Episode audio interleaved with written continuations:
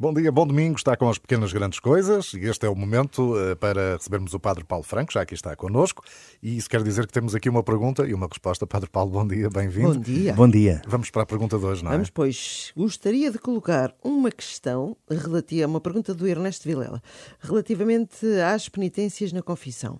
Faz sentido pedirmos perdão pelos nossos pecados, abrirmos o coração e ter no fim a aplicação de penitência é quase como se estivéssemos a ser castigados.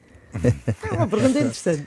É, é, é. Bom dia, bom, bom domingo e obrigado ao Ernesto pela, pela questão que nos coloca e que é muito pertinente porque ajuda-nos a perceber uma grande diferença entre penitência e pena. Eh, é verdade que a palavra penitência vem de pena, mas não é, uma, não é, não é na lógica da pena que nós estamos habituados a, eh, a ver no mundo civil e, sobretudo, eh, nas não consequências exatamente nas consequências de, dos delitos civis que acontecem, sobretudo dos criminais. Ora bem, uh, o, o, que está aqui em causa, portanto, é uma uma parte, dito assim de forma muito muito simples, uma parte da confissão uh, que já acontece depois do momento propriamente dito uh, da, da confissão com o sacerdote, que é o cumprimento da, da penitência. Ora bem, há assim três grandes atos que se requerem a quem, a quem se confessa para que, para que a confissão seja plena e para que o sacramento seja recebido. O primeiro deles é o arrependimento dos pecados, a consciência do pecado, o seu arrependimento e esta disposição eh, interior nossa de não voltar a pecar.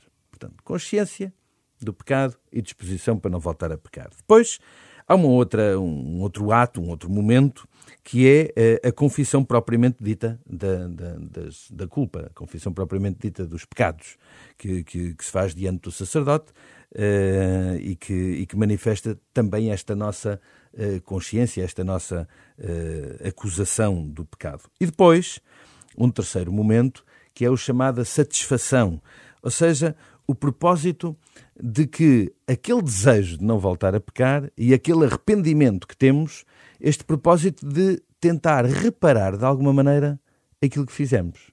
Ou seja, satisfazer eh, pelo bem a consequência de mal que o meu pecado teve.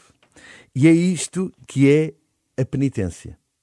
A penitência não é um castigo, é o ato natural de quem está arrependido e de quem percebe que quer mudar, de poder fazer qualquer coisa por isso, de poder manifestar isso, satisfazer isso.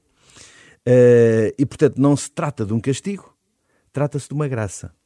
Reparemos não se trata, eu vou repetir, não se trata de um castigo, trata-se de uma graça que nós temos e que nos é dada de poder reparar e fazer bem uh, diante daquilo que foi menos positivo na nossa vida.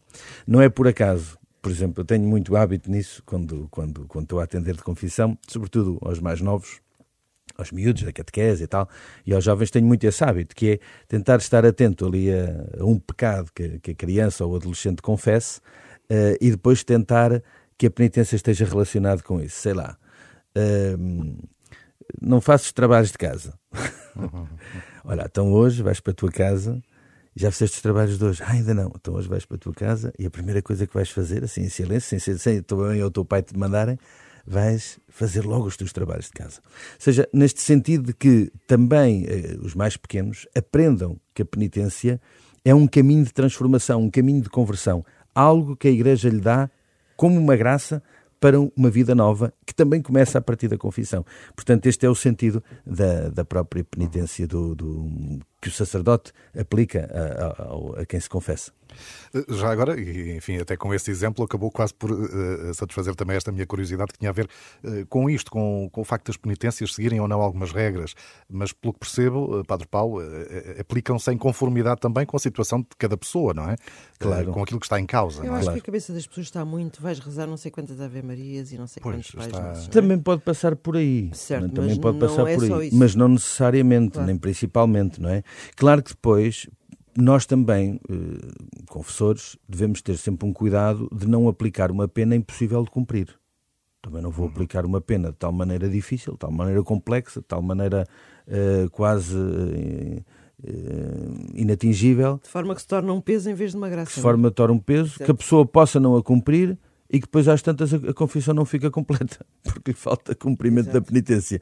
Não é? Porque aqueles três atos que eu há bocadinho falei para ser necessária uma confissão, depois às tantas uh, deixa de, a, pessoa, a, confissão não fica completa porque a pessoa não conseguiu cumprir a penitência, porque o padre lhe deu uma penitência tão grande que a coisa já não funcionou. Portanto, também não, não interessa. Muitas vezes a questão dos, da, da oração também pode passar um bocadinho por simplificar a penitência e que a pessoa tome esse momento como momento também de agradecimento, de ação de graças e como momento também pela oração oração de alguma mortificação do, do, dos seus pecados e de, e de rezar para que a consequência negativa do seu pecado possa ser apagada, não é?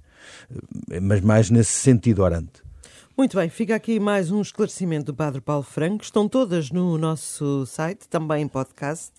Uh, pode ouvir quando quiser. Muitos dos nossos ouvintes já sabemos, pelo menos alguns uh, não acordam tão cedo e vão ouvir depois. é verdade, é verdade. pode mandar a sua pergunta para dina.isabel.rr.pt, antonio.freire.rr.pt ou então através do nosso número do WhatsApp, que é o 96 2007 500. Padre Paulo, até domingo. Até, até domingo. Bom domingo a todos.